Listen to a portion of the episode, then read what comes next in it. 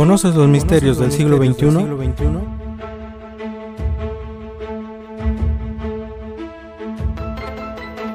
Acompáñenme para que juntos descubramos los misterios que aquejan el mundo.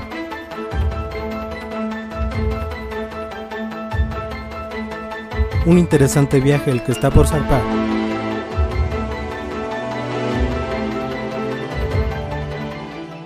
Hola, muy buenas noches tengan todos ustedes, querido auditorio. Bienvenidos a una emisión más de Misterio Siglo XXI. Los saluda Josué López Hernández. Vamos a desentrañar otro caso interesante. Quédate hasta el final. Estás en Evolución Radio, Universidad Toyancingo. Hoy quiero hablarles de un caso interesante como siempre, el caso de Marcus Luttrell, el único sobreviviente de la operación encubierta a las Rojas. Nacido y criado en Texas, Luttrell y su hermano gemelo Morgan asistieron a la Universidad Estatal de Sam Houston. Comenzaron a entrenar para los SEAL. A los 14 años, con el ex soldado del ejército de Estados Unidos, Billy Shelton, que vivía cerca. De niños, les encantaba cazar, pescar y luchar con caimanes. El entrenamiento en artes marciales ha sido un papel importante en la vida de Marcus desde que era un niño. Nunca voy a dejar mi nación. Espera que sea físicamente más fuerte y mentalmente más fuerte que mis enemigos. Si me derriban, me levantaré cada vez.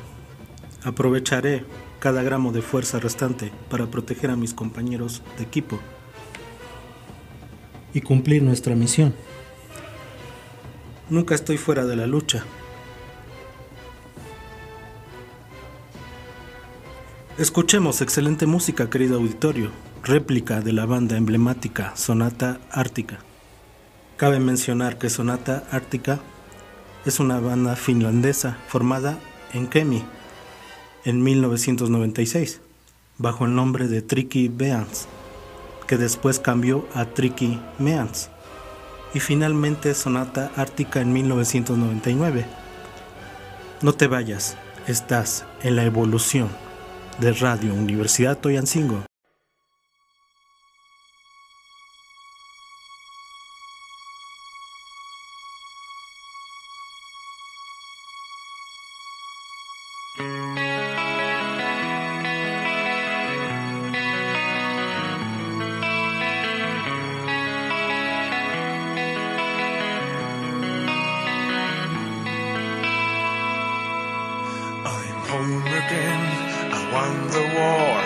Now I am behind your door.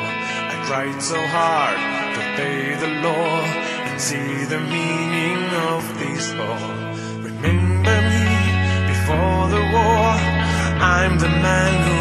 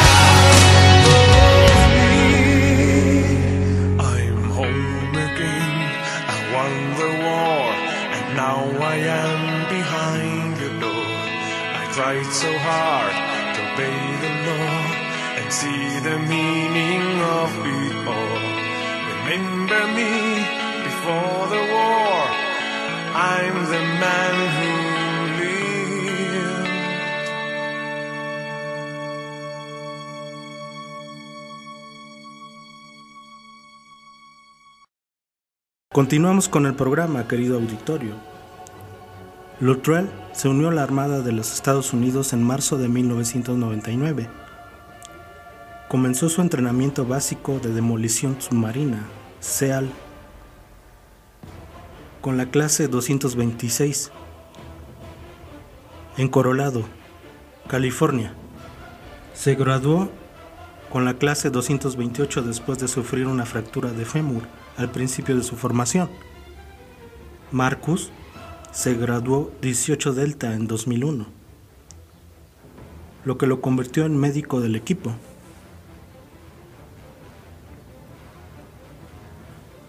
Los soldados deben mantener una fortaleza mental muy marcada, ya que todo el tiempo están expuestos al combate y arriesgan su vida. Se puede afirmar que el contexto militar es un entorno complejo, debido a diversos factores, en especial los relacionados con su rígida estructura jerárquica, a la presencia de un conjunto de valores y normas éticas que actúan como guías de conducta, a la disincrasia de las tareas y funciones que realizan los militares, de los fenómenos y procesos sociales, como el liderazgo, cohesión, entre otros.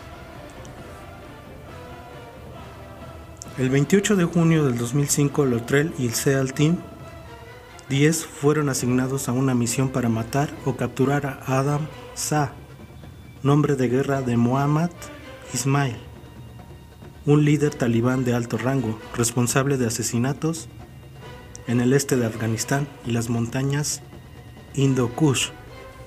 El equipo SEAL estaba formado por Luttrell, Michael P., Murphy, Danny, Dietz, Matt Twain, Axelson. Luttrell y Axelson eran francotiradores del equipo. 10. Estuvo a cargo de las comunicaciones y Murphy el líder del equipo. Un equipo de pastores de cabras se topó con los SEAL. Los cuatro SEAL inmediatamente tomaron el control de la situación y discutieron qué hacer con los pastores. Después de votar y basar su decisión en Roe, Michael Murphy tomó la decisión final de dejarlos ir. Vamos a escuchar alguna excelente melodía, Dare de Stan Bush. Por favor, continúa con nosotros. Estás en Evolución Radio Universidad Toyancingo.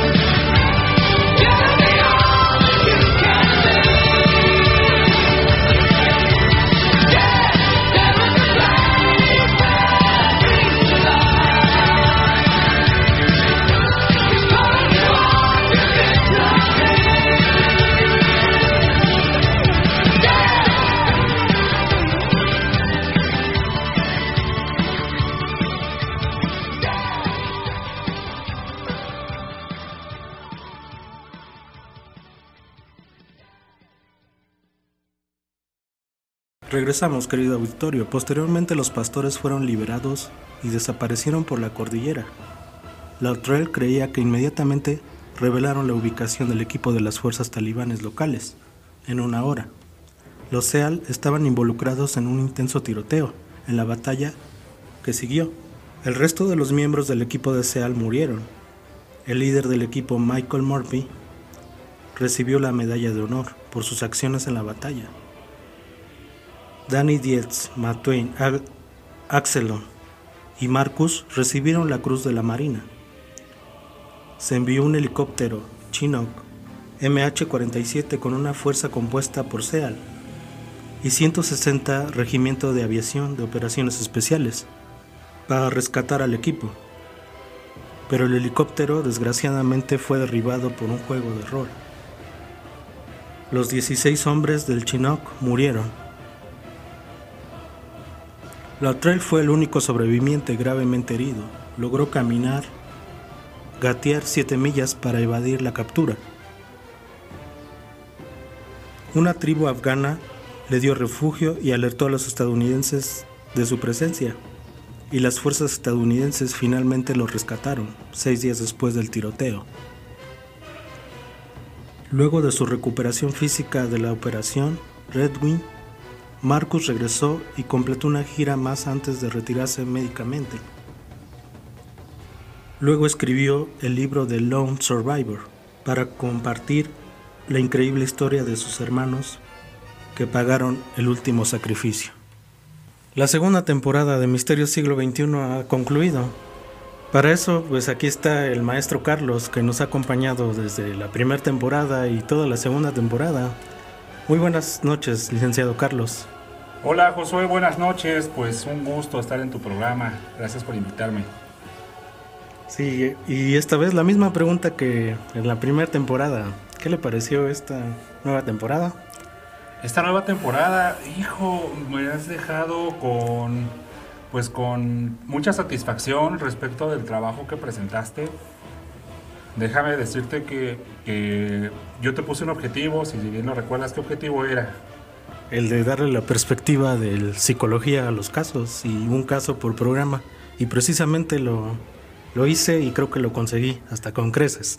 Exactamente, ese, ese es el punto, ese es el punto, José. Y, y me da mucho gusto que lo digas, porque entras en este, en este personaje que ya es totalmente un personaje, o sea, no es lo mismo Josué en la vida real, el alumno, el compañero, el amigo, el hermano, tal vez en, familia. No es el mismo Josué al Josué de Misterio Siglo XXI, ¿no? Que, que tiene esta parte de, mimetización, de, de transformación y de desarrollo. Sí, exactamente. Eh, cuando llego a grabar Misterio Siglo XXI soy otro y cuando pues estoy en la casa, en la escuela, en otro lugar con amigos, soy completamente diferente, soy buena onda, me dirijo a las personas con respeto y todo, pero ya en Misterio Siglo XXI sí agarro otro tipo de personaje. y hasta se siente escalofrío, créanme. Eh, de repente acá en, en la cabina sí se siente, se siente mu- mucho, mucho la presión. Cuando estamos grabando y por allí el buen, el buen Edgy Gutiérrez que nos hace la, la edición. Nos dice, avísenme por favor que van a hablar de un tema porque yo lo edito en la madrugada y de repente me estoy espantando. Pues padrísimo Josué, felicitarte, felicitarte por esta, esta temporada 2 cumples mis expectativas. Yo espero que también hayas cumplido las expectativas de nuestra audiencia, porque a final del camino la audiencia es quien reconoce el trabajo. La audiencia es quien nos dice si ese es el camino, vamos por allí, o corrígelo. Tuvimos de recuento en esta temporada eh, los casos. eh, primero iniciamos con la explosión de Chernobyl, la explosión de Chernobyl, ¿no? Que acompañábamos esta explosión de Chernobyl con unos efectos especiales por allí muy interesantes de, de las grabaciones reales, ¿no? De la transmisión. Eh, por ahí recuerdo una historia que, subíamos a, internet donde estaban hablando precisamente de, de la explosión y, cómo se escuchaba estas transmisiones de radio y esta, pues este, este- este problema tan, tan fuerte que fue la explosión de, de una este, planta nuclear. Eh, el segundo episodio, fue la de Annalise Mitchell, la posesión demoníaca. La posesión demoníaca y que no podemos dejar de lado, ¿no? Esta parte como misteriosa, como de, eh, pues de, de terror, de suspenso, que en definitiva el suspenso y la psicología a veces van mucho de la mano porque son estos juegos mentales en los que nosotros nos, nos vemos involucrados. El tercer episodio, ¿de qué tratamos? De Stephen Hawking, ¿no? Este, Stephen Hawking. este, este físico, eh, pues, de, de- que habla acerca de, de- las hipótesis de tiempo, de espacio, de eh, física cuántica, o sea, que, de repente eh, no- nos platicabas ahí un poco, que tenía este malestar de eh, arte- arter- arterioesclerosis múltiple eh, amiotrófica, es la- el diagnóstico que presentaba Stephen Hawking y que en definitiva le iba este, pues, mermando la capacidad de motricidad. El siguiente, el siguiente episodio, ¿de qué trató? Igual este hablamos de este investigador muy famoso, Sherlock Holmes. De Nos- Sherlock Holmes, Sí. ¿no? Famosísimo, y que hablabas ahí del egocentrismo y de cómo, cómo la persona se, se- se mete en sí misma y logra pues estos, estos universos, ¿no? Esta, esta parte tan pues elocuente y al mismo tiempo egocéntrica. Sí, igual me quise enfocar un poco, bueno, viendo películas y toda esta cultura de las nuevas generaciones, pues también me atreví a, traerles el caso del soldado ciego. Sí, que, que igual estuvo, estuvo muy, muy bueno. Y que en efecto, esta parte de, de la cultura pop, por alguna manera decirlo, eh, esta parte de- de- del cine, del arte, de la psicología, pues para nada están peleados, ¿no? Para nada eh, están eh, involucrados en esto. Y, y por ahí te acompañó una de tus compañeras, ¿no? También hubo como esta parte de sorpresas de que no escucháramos solamente una voz, sino que además eh, también eh, escuchamos por ahí una voz femenina. Sí, fue la increíble aparición de Killer Dianita en el programa número 17. Sí, y que, y que estuvo bastante padre su, su participación. Eh, por ahí escuché muy buena crítica de, de su participación, porque además de que tiene muy buena adicción, eh, es, esta chica, la hemos visto en otros eh, formatos completamente distinta, completamente amistosa, ahí jugando mucho con Chems. Sí. Y, y- y escucharla en Misterio Siglo XXI con Killer Dianita nos dio cuenta de, de- de la voluntad del personaje, ¿no? Sí, este, creo que todos los que vienen al programa, pues también se vuelven killer. Se vuelven killer, sí. Y, y hablando de killer, por allí eh, escuchaba yo el programa de Killer Alastor, ¿no? De, donde, donde, bueno, no, no específicamente así se llamó el programa, pero, pero, pero, pero sí entraba en personaje, ¿no? Incluso tuvieron por ahí una aparición demoníaca al final del episodio. Sí, estuvo interesante la participación de este chico Alastor. Igual nos dimos este, la tarea de darle ese énfasis a la psicología en este programa. Sí, claro, y, tendiendo un poco también a la parte de improvisación, ¿no? Porque el hecho de que tengamos un invitado, pues también nos, abre ese panorama a que no nos vayamos solamente con el guion, ¿no? Que déjeme decir al auditorio que el guion es creación original de este, el buen Josué López Hernández, porque eh, aunque los casos, algunos casos ya son conocidos, Josué se dio a la tarea de investigarlos, de transformarlos, de redactar su propio guion y de poder eh, pues transformarlo en esto que escuchamos en esta temporada. ¿Y con qué cerramos la temporada? ¿Cuál fue el episodio anterior a, este que, que narraste el día de hoy? Eh, fue este también otra vez la aparición de Killer Dianita con fuimos a la hacienda que está por aquí cerca, es la hacienda del Pomar. La Hacienda del Pomar, que, híjole, tiene eh, muchísimas historias por allí. eh, En el, en el Halloween anterior de la universidad se hablaba precisamente de, esta, hacienda. Tuvieron la oportunidad precisamente de ir, de, grabar, de pues eh, narrar un episodio al respecto.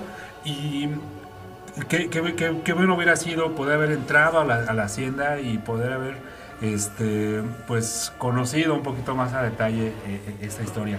Y nuestro cierre de temporada, El cierre de temporada fue con el soldado Marcos Luttrell, el último sobreviviente de la operación Alas Rojas. el último sobreviviente de las Rojas, pues mira, este, esta segunda temporada, en este pequeño recuento que acabamos de hacer de temporada, pues nos fuimos por la literatura, nos fuimos por el arte, nos fuimos por las leyendas populares, eh, trabajamos un poquito acerca del cine, eh, trabajamos pues eh, esta parte real, ¿no? De, de hechos verídicos que naturalmente le podemos dar un enfoque de misterio. Y, y quiero saber, Josué, ¿qué, qué sigue con Josué? ¿Qué, ¿Qué, viene en esta transición de evolución radio Toyancingo Universidad? Sí, efectivamente es una evolución, ya lo hemos dicho en reiteradas ocasiones. Y sí, me gustaría seguir con Misterio Siglo XXI y traer más invitados, darle esa explosión de emociones que tanto le gusta a la gente. Exactamente, darle esa explosión de emociones que tanto, tanto gusta a la gente. Y en esta evolución de Radio Toyancingo Universidad viene algo muy interesante para toda nuestra audiencia. Hoy doy esta primicia, ya lo, lo hemos trabajado en, en, otros, en otros programas. En Misterio Siglo XXI también lo vamos a mencionar, ¿por qué no?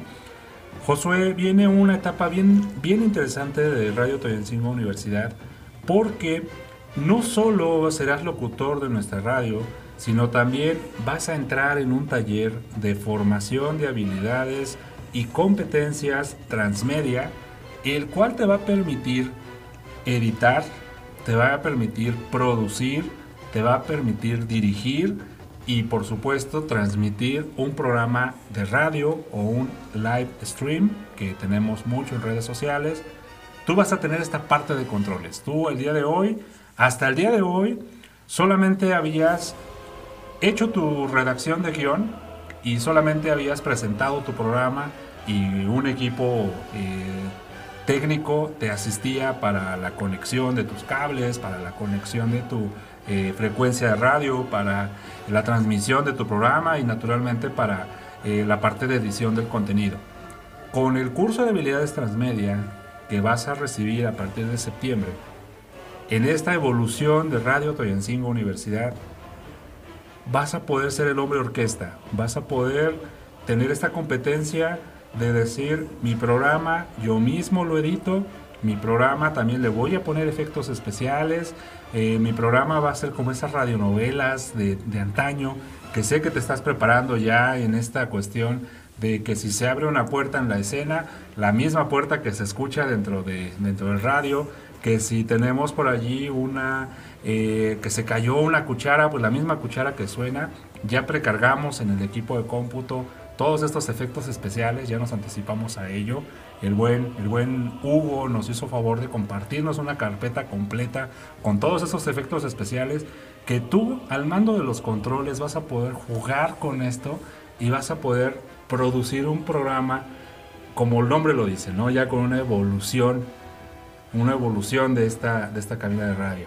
Y pues también eres parte de este primer aniversario de Radio Toyancingo Universidad. ¿Qué se siente formar parte de la primera generación de locutores de Radio Toyancingo Universidad?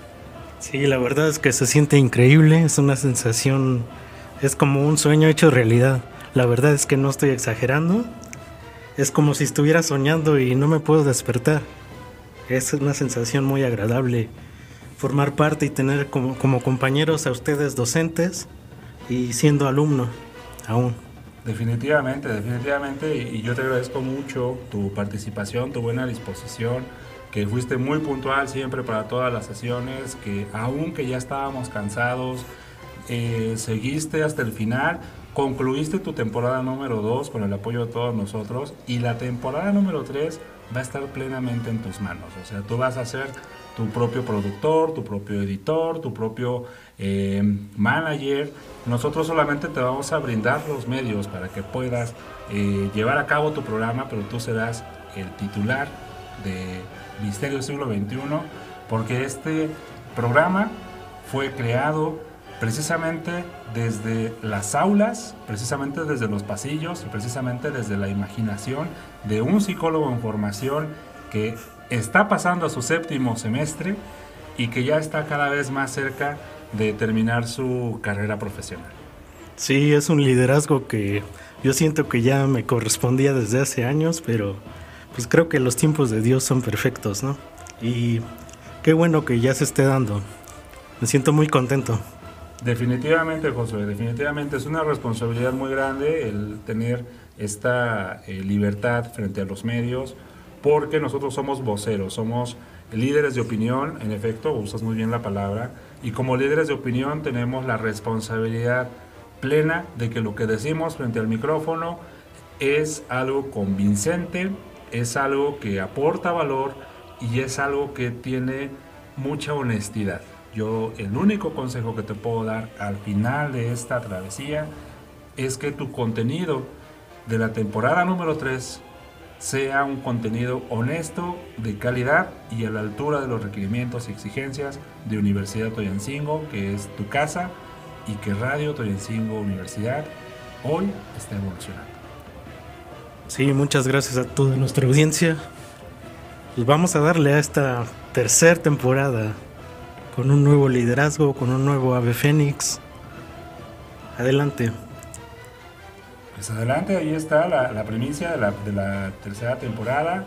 Ya estaremos eh, viendo en redes sociales todo el tema de eh, lanzamiento de esta temporada. Vamos a estarle dando para adelante con todo este proyecto y invitar a los demás alumnos a que se sumen a, esta, a, este, a este taller de habilidades transmedia, donde pues así como Josué, también hagan realidad su, su sueño, salgan de la zona de confort, ya se integraba a miércoles de Emprende UT, la alumna Belén de Derecho, ya se está integrando también en nuestros proyectos de, de, Radio y TV, la alumna Diana, ahora de especialidad en formación docente. Ya cada uno de nosotros como estudiantes de esta máxima casa de estudios vamos a tener un espacio donde comunicarnos y donde expresar nuestras ideas. Pues te dejo los micrófonos, José, y gracias por invitarme a tu cierre de temporada. Muchas gracias a toda nuestra audiencia. Este sería todo. Hasta la próxima.